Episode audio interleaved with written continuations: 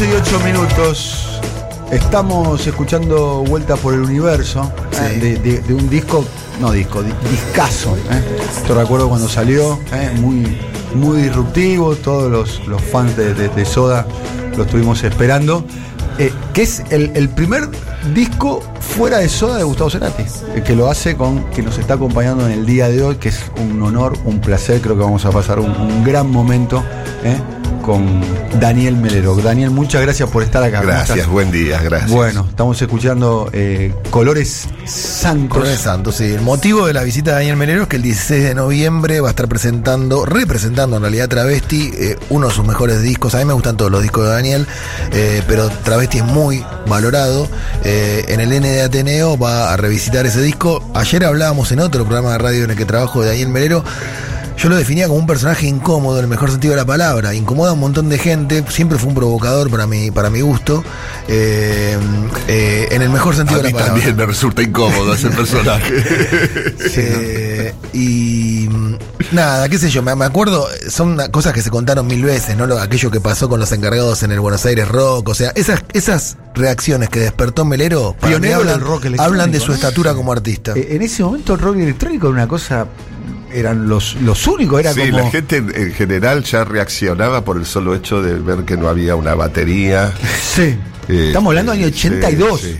Rock electrónico. Hoy, hoy casi no podés concebir el rock sin eh, la música electrónica. Casi es al revés. Sí, este, pero era lo más rockero que había para hacer eh, este, ese gesto también. Era el momento exacto. De, ahí que mucha gente cree que, no sé, que, que soy un músico tecno, pero en realidad siempre fui un artista de rock. Un artista de rock. Y de la escena del año 82 de Barrock, eh, que, que el, el rock era eh, más este machista, más, más, más, más, más, Era riff. más, más guitarra. Claro, tocamos el mismo día. va, se intentó tocar el día de, de Sí. Riff. Tiraba moneda la gente. Sí, Yo 30 estaba. kilos de naranja. Pero yo sabía que iba a ocurrir eso. De alguna manera también fue una provocación. Este, llevé una pesa para saber que eran 30 kilos. Lo digo porque lo pude verificar. Y nada, este, también es una época en que la gente por lo menos tenía un criterio de...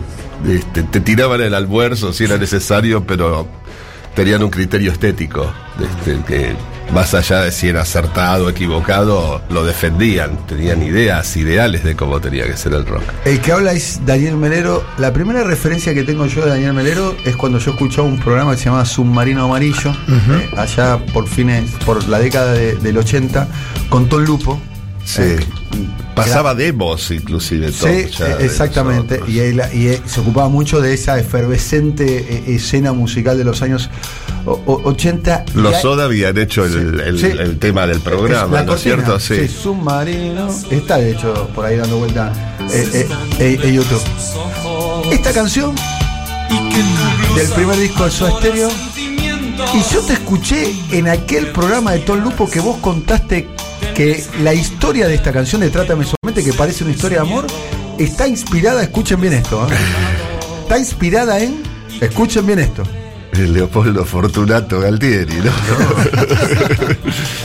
sí, este, es producto también de una mente este, que el que observa y escribe la canción está en un estado alterado, que era lógico, pero más alterado estaba Leopoldo, por supuesto. es una canción eh, eh, compuesta durante la Guerra de Malvinas. Sí, sí, sí. eh, me acuerdo que hace, hace unos años Te comportas de acuerdo a lo que te dicta cada, momento. y esa circunstancia no es algo heroico. Es, alguien, es más bien algo enfermo. enfermo, sí. Claro, es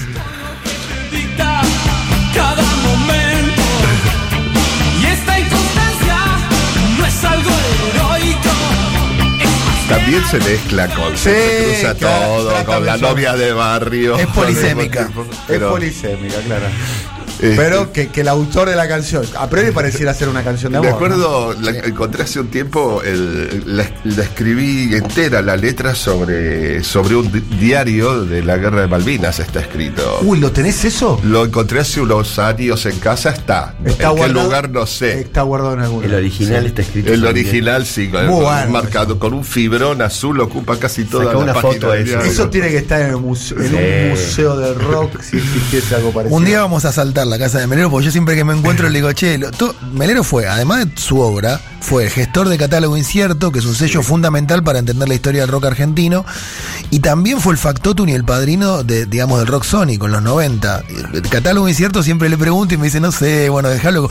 Vos querés que esa, esa etapa ya está cerrada. Y a mí me parece que el gesto era que se perdiera todo eso y que solo lo tuviesen las personas este, que habían estado atentas a, a consumirlo o a comprarlo, digamos, pero los formatos han cambiado tanto, ¿viste? Este, muchas de esas cosas los artistas las han reeditado y las han puesto eh, en streaming. Ahí Pero estaban todos tus muertos, mimilocos. Sí, de todas maneras también el gesto era que eh, siempre los artistas eran dueños de- del material. Te voy a hacer una pregunta que siempre le hago a, a- a todos los músicos. ¿Cómo, cómo surge, eh, cuál es la, la ecuación, digamos? La letra, la música, la música, la letra, eh, la, la inspiración, ¿viste la famosa frase de, Sí. de Pablo Picasso, que la inspiración me encuentre trabajando? ¿Ha- ¿Hay un método o, o es un, el, el rockero bohemio, eh, soñador, que de repente le surge la inspiración? ¿Cómo- No, yo creo que en general la música ocurre con más fluidez en mi caso que las Sí. letras. Eh, Es excepcional que escribo una letra y siempre estoy escribiendo. Tengo cuadernos eh, en los que estoy escribiendo y en definitiva uno no piensa cosas tan distintas en un periodo de tiempo.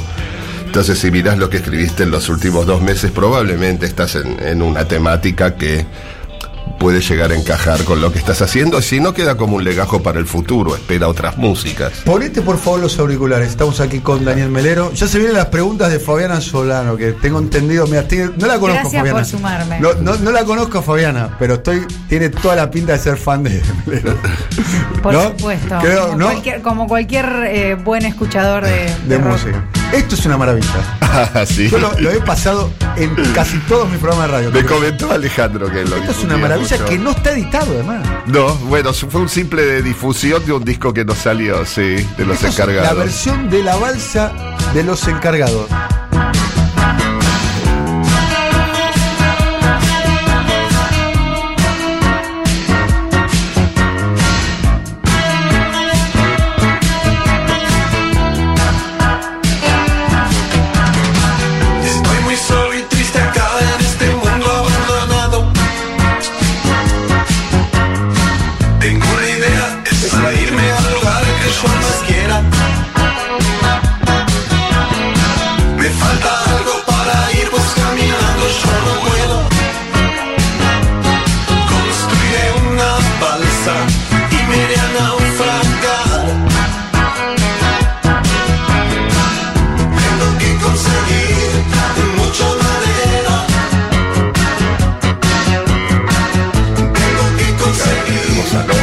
Detalle que- Es una inversión de chica y panela casi. Un detalle importante que me parece que dispara esta canción, que es que Daniel fue un innovador de la música argentina, pero en permanente diálogo con la tradición. O sea, si vos le preguntás, yo hablamos tantas veces, Sí. lo puedo decir yo, pero ahora lo va a decir él, digamos, quién, cómo, cómo se formó, cuál, el Daniel Melero de 12 años, ¿qué escuchaba? Y yo escuchaba Los Gatos, Bandal, Almendra, este, el primer Box Day, escuchaba también. Este, sí, iba a esos recitales. Tenía amigos grandes de 15 que me llevaban. Claro. este, pero. El rock no era masivo en esa época, ¿no? Era un rock No, de, no, de- no. de- de no, no, teatritos. para, de- inclusive más adelante, Pescado Rabioso, por ejemplo, que hoy es algo. ¿Viste a Pescado Rabioso? Sí, lo iba a ver prácticamente de las dos funciones cuando tocaban en el Olimpia, que era un teatro para 300, casi 400 personas. Y había mucha gente que se repetía en las dos funciones. Claro. este, Te quedabas a la otra, digamos. Sí, sí, salía y volvía a entrar. Claro. Este, era. ¿Qué otra cosa podías hacer? Si eso existía, no estar era error de uno. Era sí. parte del ritual, además. Sí, en mi, en mi caso sí, qué sé yo. de- de- Nevia y Spinetta creo que eran una encarnación eh, total de, de los ideales que tenía la- el rock como forma de vida. La otra cosa interesante para mí de la biografía de Daniel Melero es que es un tipo muy sofisticado de origen popular. Tipo de flores. Sí, producto de la educación pública. Tú caíste en la educación pública. Sí, pero que, que te- realmente yo creo que hubo maestros y profesores realmente que fueron muy iluminadores eh, también en este ¿Sí? recorrido que después va a tener mi vida. sí. Porque ¿a quién recordás, por ejemplo? Y recuerdo este, la, una profesora de música, quiero decirte que yo tampoco tengo formación musical. ¿Sos autodidacta? Sí. Y este, en- un momento dado tuvo la idea de que algunos de alumnos fuéramos al Colón a ver todos los miércoles este, los ensayos de la Qué bueno. sinfónica, de las óperas, a conocer el teatro. Y entonces yo daba el presente con otros cinco compañeros, este, eh, y iba- nos íbamos al Colón. Y a la vez jam- jamás aprovechamos eso para ratearnos, cosa que podríamos hacer en otros días, ¿no? Pero fue. Eh, esa es una decisión casi. no sé, me empujó hacia la música de alguna manera también, hacia otra música. Se ve que mi pasión era grande y lo debe haber detectado. Y eso es haber observado a los alumnos. Yo creo que un plus que tiene Daniel es que no es su música no es easy listening, o sea, es compleja, tiene una densidad por atrás que no en el rock es difícil de encontrar, pero también hay un diálogo constante con lo simple. Y eso es un poco del acervo que vos traes, ¿no? Sinceramente yo creo en general que co- coincido en que mi, las estructuras musicales con las que me manejo son simples y a veces se logra algo complejo, pero siempre intento que no sea complicado, O sea, lo buscas, pero a través de capas de simpleza. claro. Eso Y- es parte, y parte lo de- ideal sería saber ser sencillo, pero pocas veces se logra. eh, nos- cuando te planteas a componer decís, no, bueno, quiero esto simple. Eludo lo, lo complicado. Lo complicado eh, me parece que eh, no, eh, podés, eh, sí, es una confusión que no es un aporte. Puedo llegar a, a- a hacer alguna cosa así, pero no a publicarla. No me parece que sea válido. Y tampoco malabarístico, eh, digamos, eh, nada que sea asombroso acrobáticamente, desde otro punto de vista que lo sea. Y so- sobre todo eh, eh, acumulando elementos simples. Claro. Estamos hablando con Daniel Melero. Recién nombraste a Lito Nevia y Sí. nombraste a Spinetta. Eh, si tú tenés que establecer una especie de muestra de ADN de tus influencias musicales, Sí. como un mapa genérico. Te hago un poco de, de- de sangre musical y lo vamos y lo analizamos. Eh, ese ADN estaría compuesto por qué, por quiénes. Eh, me imagino, ya lo nombraste a, a Spinetta, nombraste a Lito Nevia. eh, puedo imaginar algunos yo también, digamos, por, por mi lado. Sí, digamos, es- eh, sería un ADN extraño, como de, esos animales que logran eh, alterar su ADN a medida que están viviendo, porque yo creo que también soy la acumulación de charlas con amigos, de discos compartidos por ahí que eh, no me interesaban, pero que los escuchaba en, digamos, no me atraían, pero me interesaban, esa sería Sí. la, la forma de decirlo. Y eh, yo creo que eh, en realidad soy como un Frankenstein, Bien. estoy hecho ¿Y hay de literatura ahí también? Sí, muchísima. Y, Bien. y cada eh, travesti, por ejemplo, es un disco que si yo cuando escucho las letras, evidentemente se ve que estoy imbuido bajo una cantidad de ideas que tenía Baudrillard en esa época. Y va- en varios discos encuentro eso, sí, sí, de Jean Baudrillard, que lo fui a ver en vivo también. Este, para mí era un show de rock. eh, eh, o ir a ver a Borges al Teatro Coliseo también era eh, parte de, de la cultura rock para mí y lo sigue siendo. Y musicalmente, ¿a quién podrías a- agregar, digamos? Cosas que te, te- te influyeron, te están influyendo. Y bueno, qué sé yo, de- también hay cosas. eh, me, me influye en este momento de mi vida, me trae mucho la música sudafricana actual, eh, música del Japón, me atrae. Este, de- especialmente viene acá a Argentina una banda que a mí me parece de las más interesantes de los últimos años, que es Acid Mother's Temple, de psicodelia eh, ultra heavy y realmente mm, espero ir a verlos. Eh, no sé muy bien qué día tocan, me enteré el otro día, me entusiasmé mucho. Y nada, ¿Cómo, cómo pero- llegas a, esta- a estas cosas, Daniel? Y, a escuchar eh, esto? eh, a este tipo de cosas llegué en la era de internet, eh, navegando, eh, en vez de estar en las redes sociales o de estar en internet. Eso, ¿No para estás en las redes sociales? Casi no, Poco, realmente estoy representado en las redes sociales. Sí, sí, de tenés alguien forma. que se ocupa como para vía de Sí, se comunicación. publican cosas, por supuesto, con un, eh, mi anuencia, pero Sí. este, no, si- a veces si hago un chiste y alguien dice, che, está bueno para, para Twitter, no, no tengo objeción, pero Sí. ni siquiera s- se entrar a mi cuenta. Bien. Sí. ¿Cómo te llevas con Spotify, con YouTube, con las nuevas formas de divulgar la Eh, música? eh, yo ¿Qué- Spotify casi no. Estás. Eh, eh, sí, está, Está- todo, está todo ahí, pero no, no, no, no entro, no tengo, No. no, no, no tengo clave ni nada, este, ¿No tenés vos cuenta de Spotify vos? no tengo, no, no, no, pero sí escucho, yo navego mucho Bandcamp, que me parece muy Explícanos bien qué es Bandcamp. Bandcamp es un lugar donde la gente publica su, su- su música. Sí. este, hay artistas que admiro que también publican ahí. De hecho, ¿Es un lugar más de lugares de, de artistas nuevos, digamos, fuera del no, circuito? no, todo tan- va, digamos, qué sé yo, hay muchos artistas ahí de- que tienen 20 años de, de- de Capaz que más fuera de la industria, ¿no? ¿Eh? Capaz que están más al margen de la industria. muchos Sí, o son inf- eh, lo que influencia finalmente a la industria. Ariel Pink está ahí, Claro, este, claro. ni- qué sé yo, todo, eh, hasta publica sus discos antes de que el disco esté en la calle físicamente.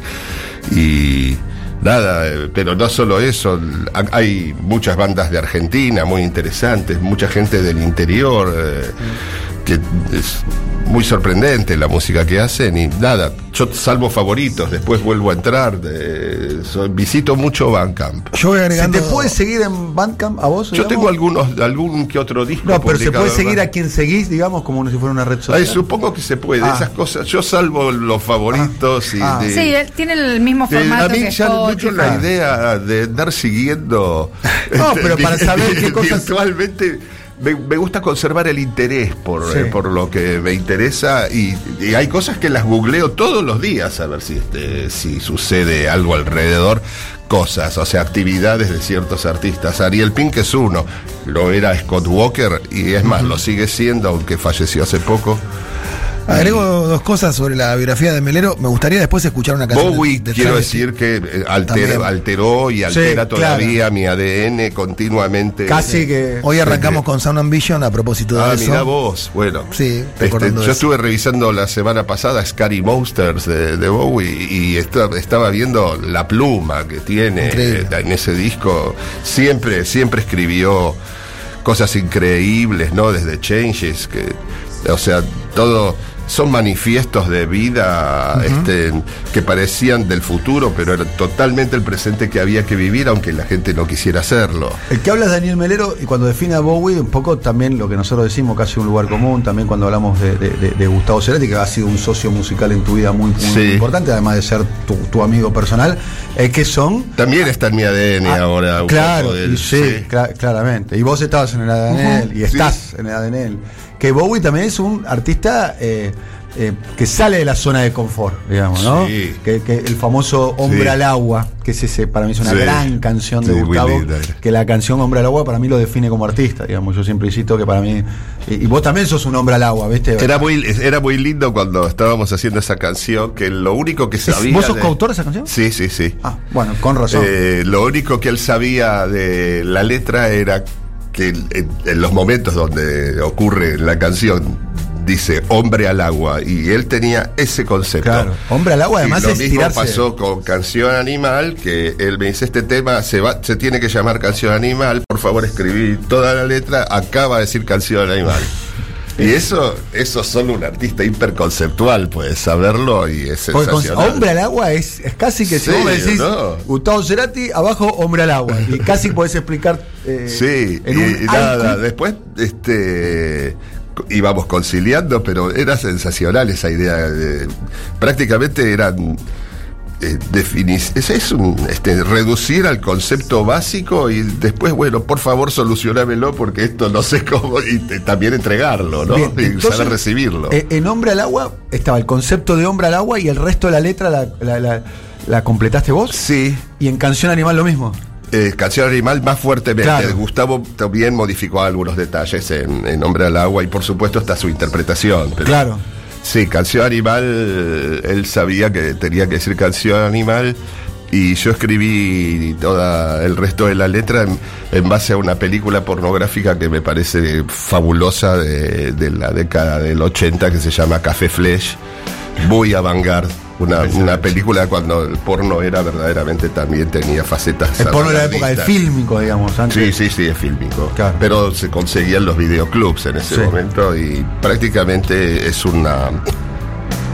Es un, un a lo Burroughs, un cut and paste, un cortar y pegar de frases que están en Pastiche. esa película. Sí, sí, es eso. A él le encantó cuando le conté. Ah, pero la, la dieron en el Malva, Café Feliz.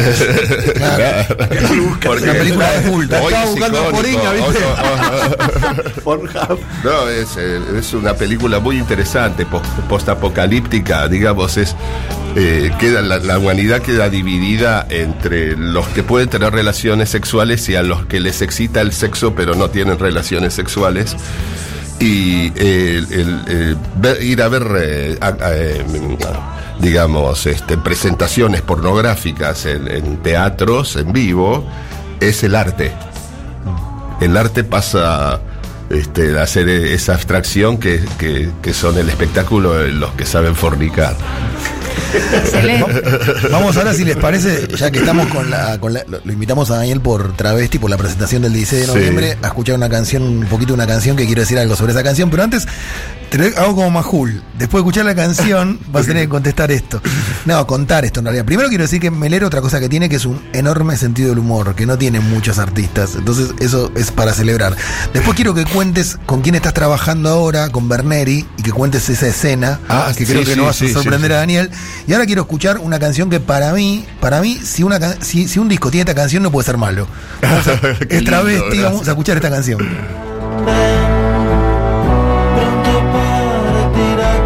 Un solo boleto Ya no volverás. Vos no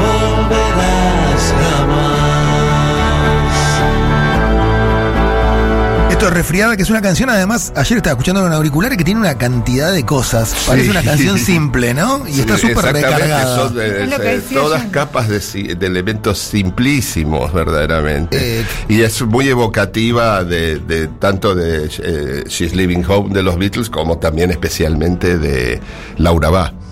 Es eh, como la- una, la- una solución distinta al, al problema que planteaba Spinetta en Laura Bá. Que Laura va es la canción, recordemos, en la que Spinetta incorpora a Guillermo del Chourón, ¿no es cierto? Sí, sí, sí. Es de Salate Clarificación, una banda que también bien vivo, eh, impresionante. Bueno, contalo de lo de con quién estás trabajando, porque creo que va a sorprender. De claro, además del el, el proyecto de Travesti es, eh, es muy puntual y es para, el, eh, para ese- esa presentación en el teatro y a la vez ahora estoy también, estoy muy fascinado con la escena del chiptune, de los 8 bits y haber conocido gente eh, que está en ella y, eh, y, bueno, de alguna manera estoy ahora también tocando en vivo con Naku Berneri, que es, eh, es productor discográfico, es técnico de grabación, tiene un estudio donde yo grabé mis últimos álbumes y, y fui entablando una relación un poco deslumbrándome con él y está tocando, él toca en vivo con una PlayStation, con, con una tablet insertada donde tiene cantidad de elementos para poner en juego durante los temas, que, o sea que a, la vez de ser tecno es, im- es improvisacional el, el- el set. Y yo volví a tocar mi primer sintetizador, el, un CC5, un aparato muy antiguo que hace una sola nota por vez, digamos, es monofónico. Pero es como un tanque, verdaderamente. Es increíble. Lo tengo desde el año 80 y el aparato está perfecto, de la época que las cosas no eran para comprar, usar, tirar, digamos, como ahora. Se puede hacer música con un joystick. Sí, pero no sabes la música que hace, aparte, y, y también hackeando otros, a sus propios aparatos, o, o de, o creados inclusive, crear sus propios instrumentos. A mí me parece que es eh, una de las escenas más... eh, No me gusta hablar de escenas, pero hay muchos de los artistas más interesantes musicales están dando vueltas ahí. Américo de San Nicolás se dice, eh, pasame la banda japonesa que nombró, ¿la puedes repetir por Sí. favor? Muchos mensajes están llegando. ¿eh? Acid Mother's Temple se llama. Bien. Las, las madres del templo de ácido sería. No sabía que venía. Va a ser Yo también me enteré ¿no? la semana pasada porque a un amigo que, que es músico le- vivo mandándole eh, discos de, que- nuevos de, de, de todos los proyectos en los que está involucrado un miembro de la banda que es Kawabata Makoto. Y me llamó por teléfono para decírmelo, me devolvió de mi propia, me dio de mi propia sopa, digamos. De Yo tu no lo propia sabía. medicina. Sí, sí. Bien, está Daniel Melero conversando con nosotros. Estamos escuchando ahí.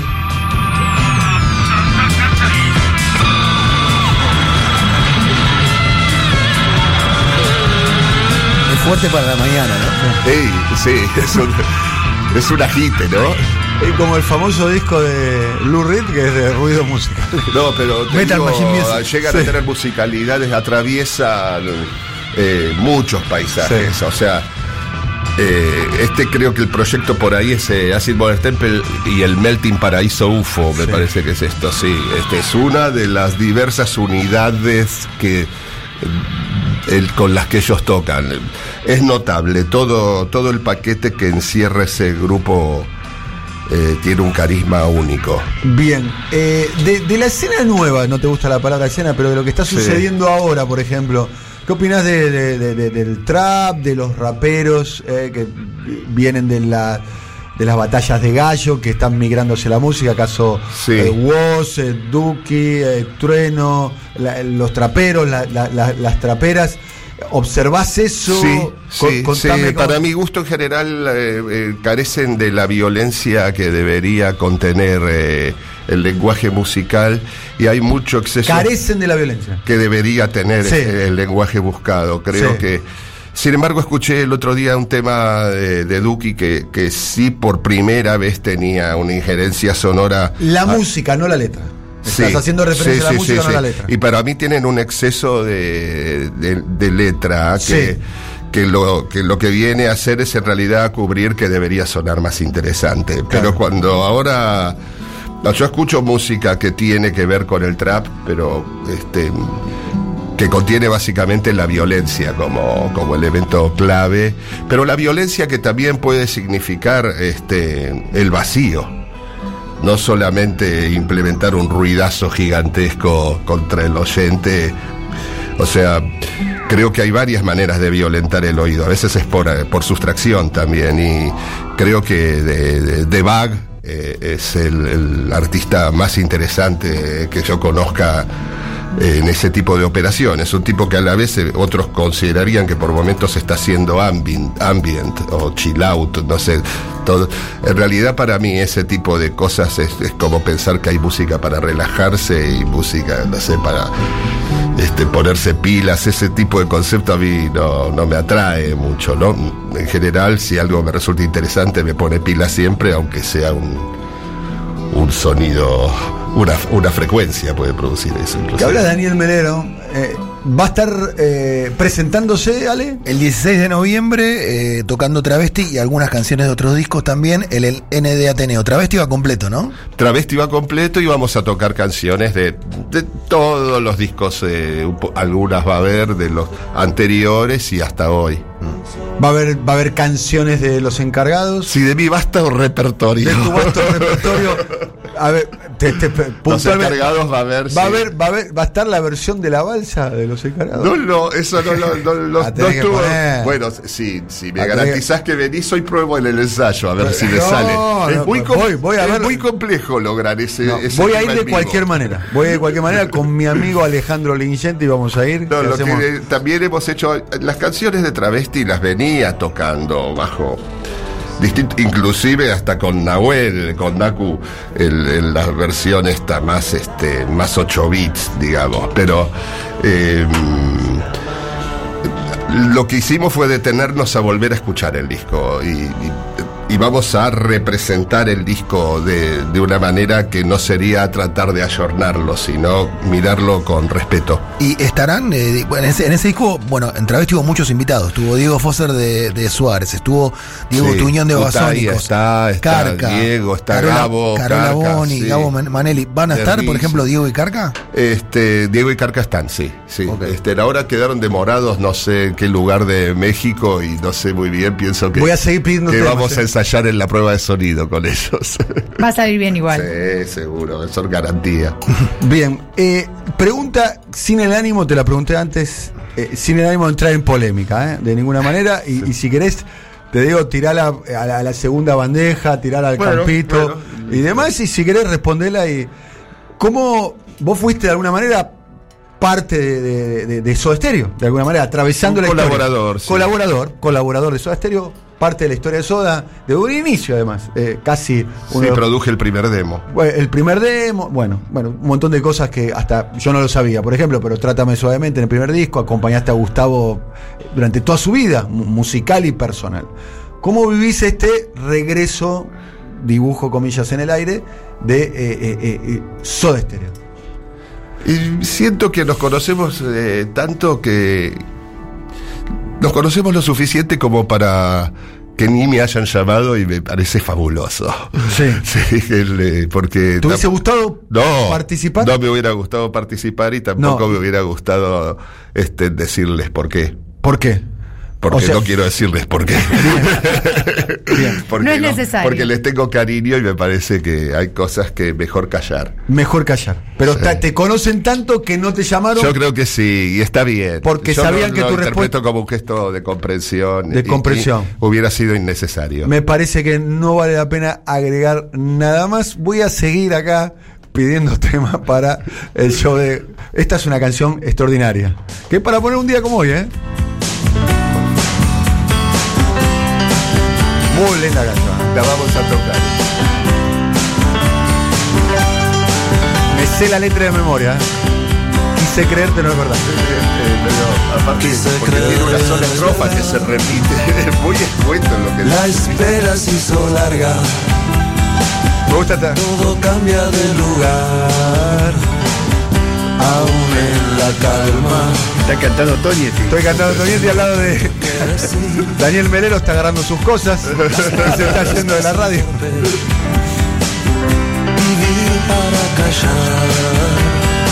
Gran canción esta también, ¿eh? Seis versos deben ser, o sí, ocho, sé, menos todavía, y se repite. Sí. Este, la verdad que este, a mí me gusta mucho esta canción. Esta canción es Tiene muy muy linda factura y particularmente en la en esta versión, la original, este, Calamaro en el piano, es incontenible lo bueno que es. Esto está en conga, ¿no? Está en conga. Está en sí. conga. ¿Y Calamaro toca el piano acá? Sí, sí. Ah. Andrés toca el piano. Toca el piano. En varios temas del disco. En, en el show que van a hacer ahora, ¿alguna sorpresa, digamos? ¿Hay- ¿Habrá que esperar algún amigo, alguna amiga? No, van a estar Carca y Turión. No, Ah. no, no, la otra sorpresa es a ver si llego yo, pero La sorpresa vas a ser vos.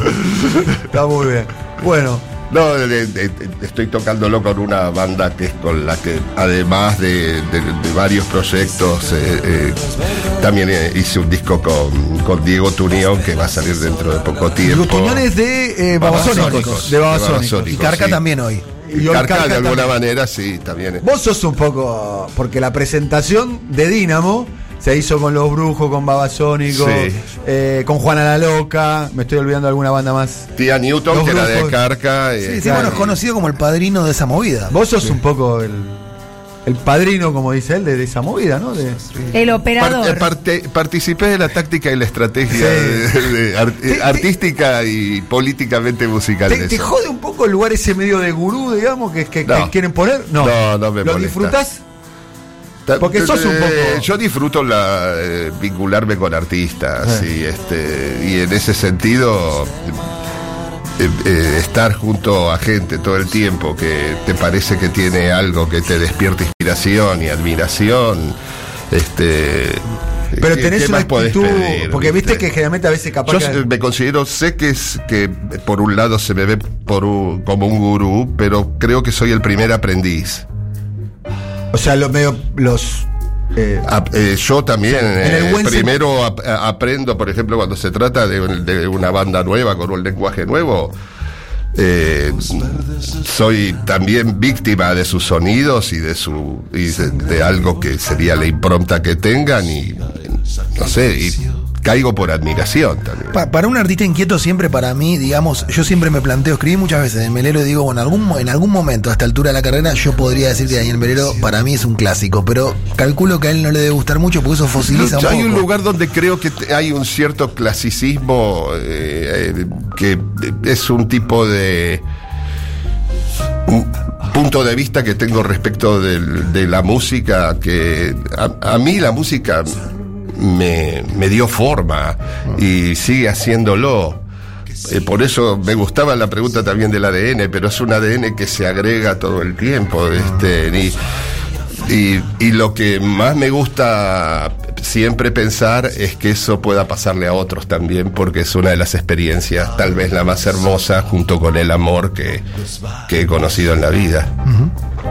¿Qué habla Daniel Merero? Para terminar, vamos a picar un poquitito, si te parece, Colores Santos, eh, que es un disco que nos gusta eh, eh, mucho.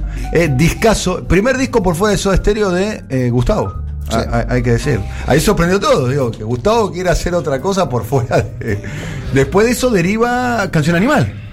Eh, es, que empezó a, a- empezó a formarse Claro, todo eso a la fragua- vez. se fragua sí, todo. hubo una etapa que eh, mis instrumentos ya estaban en casa de Gustavo y nos veíamos todos los días por distintos motivos. Canción Animal y, y el entusiasmo de ideas que había mientras hablábamos de, del Y en diseño Canción del Animal estaba Pedro. Aznar también, ¿no? Pedro Aznar sí, También- eh, bueno, puso unos coros que en realidad Pedro no, no viajó a Miami, los llevamos ya eh, grabados nosotros, eh, sí, y se, se insertaron después, pero sí, eh, porque Gustavo creo que había estado a punto de hacer un proyecto con Charlie. Sí, y- claro, y se llamaba con- Tango y- 3. es algo Con así. Charlie.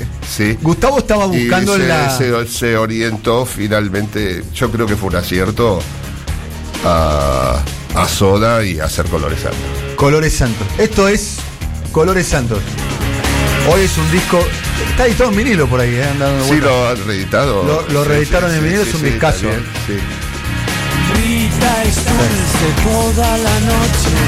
Susi es feliz cuando baila. Esto está grabado todo con máquinas, digamos. ¿eh? Bueno, tocaba. Y- y- y en Gustavo- general, eh, eh, Gustavo sí toca guitarra y yo, sí, sí, digamos, este, la guitarra es una máquina, una máquina también, si Sí. queremos pensarlo. Sí. ¿no? Pero sí, es un producto muy de estudio, este, de grabación, pero teniendo cosas pautadas en. Eh, si, si cuando alguna vez veo fotos o algo así, es un cablerío lo que hay Sí. ahí de cosas interconectadas. Y además era muy disruptivo porque lo presentaron en una discoteca, lo, ¿no? No tocamos nunca en vivo, igual, No. el álbum. Pero sí, eh, lo que pasa es que también hacíamos shows. Gustavo eh, pasó también a ser en, en shows míos mi bajista. Sí. Este, ¿Tu bajista? Era mi bajista en una época. Este, en una banda en la que tocaba Rosario Blefari la batería, la cantante de Suárez, este, Diego Turión, que eh, recién estaba por. No había, no había ah, empezado Babasónicos todavía. ¿Lo extrañas mucho, Gustavo? Sí. ¿Y qué Pero lo extraño de una manera en la que lo siento muy presente y Sí. que, eh, pasa una cosa parecida con los, eh, con los amigos que, que no están eh, físicamente, que con los padres de uno también, que la amistad te deja muchas cosas grabadas del otro, ¿sabes? Como una- un funcionamiento casi orgánico de la otra persona. Entonces, me- todavía me opina. Sí. ¿no? Y sigue haciéndolo. Y, y, sí, desde, desde mí. O sea, desde cosas que dejó grabadas en mí. Y creo que eh, eh, otros amigos también lo hacen. Este, cuando están y cuando no están. Eso es una cosa curiosa que pasa en, en ese maravilloso enlace que es, por un lado, a veces la familia y la amistad, que es la familia elegida casi, ¿no? ¿Cuál es el último recuerdo que, te- que tenés de, de- de- de- de Gustavo, del personal, de- del artístico, digamos? De, ¿Tenías un, un plan musical? Sí, pero digamos, el- la última vez que nos vimos fue justamente un poquito antes de, de la partida a la gira esa que Sí. donde ocurrió lo de Venezuela, creo. Este ¿Y pasó algo la última vez que lo viste? ¿Hubo alguna señal? No, no, No. no, no, al contrario. hubo algo que no, dijo no, que todo, hoy- todo lo veíamos, eh, estábamos como generándonos planes. Sí. Eh, no, no, no, de ninguna manera. Para mí sigue siendo una sorpresa Sí. todo. Es una pérdida muy grande porque nosotros siempre decimos que es como nuestro Gardel de, de nuestra generación porque, porque lamentablemente desapareció en su esplendor. en un momento, porque el último disco, Fuerza Natural, es un, probablemente sea el punto más alto de, de puntos muy altos. Sí. No es que empezaba como el, el- el decline que todo artista puede tener, ¿no? Yo creo que nadie, o sea, lo que se ve es el- la pasión por la música y el esmero por estar eh, eh, creando algo que no que sea lindo, sino que, que sea bello. Y esa persistencia a veces hace que uno por ahí, eh, para el- a, la, a la vista del público, no tenga el- los relieves compositivos de que tuvo en otro momento, pero también puede tener otros significados. Este, creo que ni Bowie resiste un análisis de, de- Nadie. de- ¿no es cierto?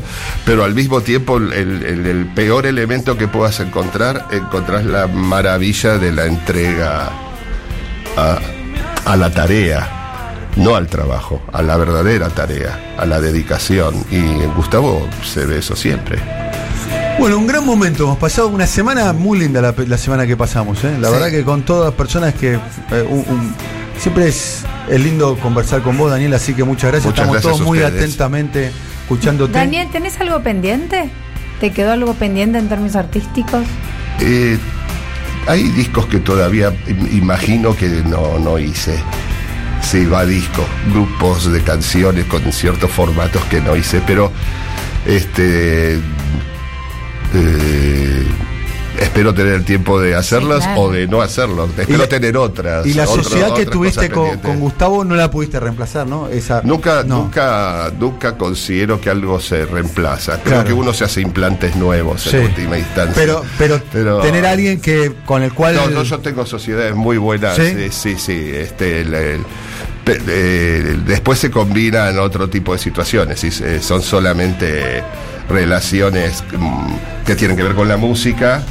Pero estoy convencido que la relación que tengo con Diego Tunión es, eh, eh, eh, es muy enorme también. Ese no va a parar de hablarme si le pasa algo tampoco y yo a, y yo a ellos también, ¿viste?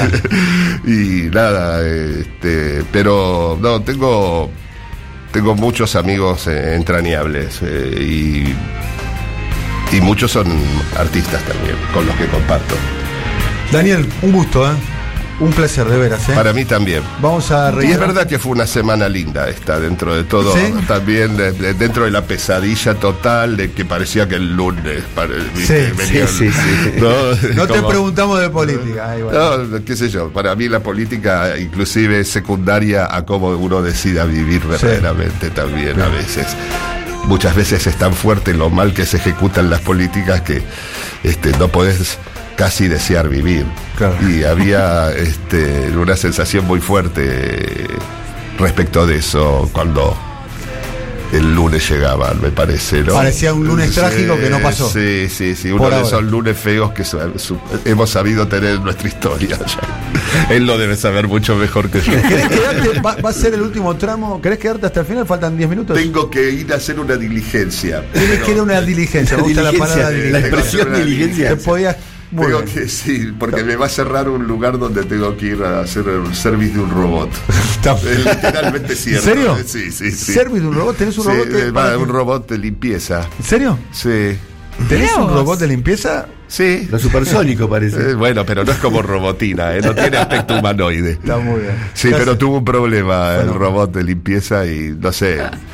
Ya hace unos días que la casa está decayendo y es viernes, que- quiero resolverlo. Bueno. Pero ¿de qué van a hablar? La historia de los fiambres y embutidos. Ah, no, me quedo.